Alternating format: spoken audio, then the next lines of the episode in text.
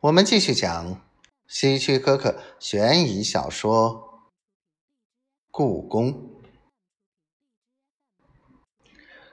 最后，他们俩爬上滑溜溜的河岸。他的头发像海藻一样堆在他的头上，衣服紧贴在他身上，显得乱七八糟。她是克里夫见过的最可爱的女人。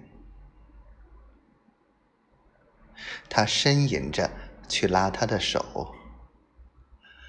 凯蒂，凯蒂，我爱你，你应该知道这一点。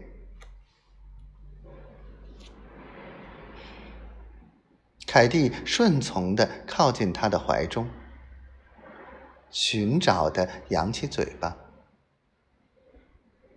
突然，他大叫一声，挣脱开。不，不，我不想再次造成死亡。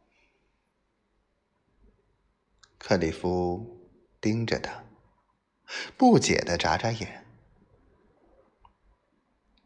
凯蒂，你到底在说什么？凯蒂转过脸，在你来之前，有一个男人。我知道，你告诉我，你丈夫解雇了他。那是我告诉你的，他低声说。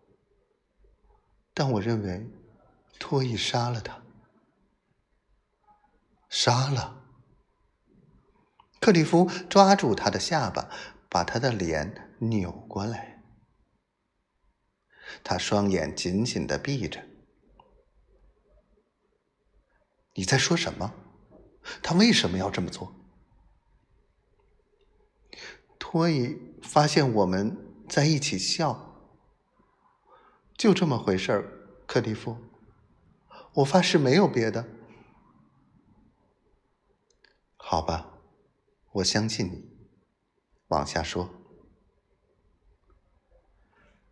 第二天早晨，乔尔就不见了。托伊告诉我，他半夜离开了。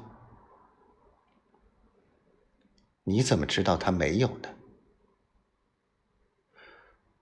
他没有带装满他东西的箱子。如果你丈夫把他吓坏了，可能来不及拿走。为什么？你认为托伊杀了他呢？因为，凯蒂打了个冷战。我就是知道，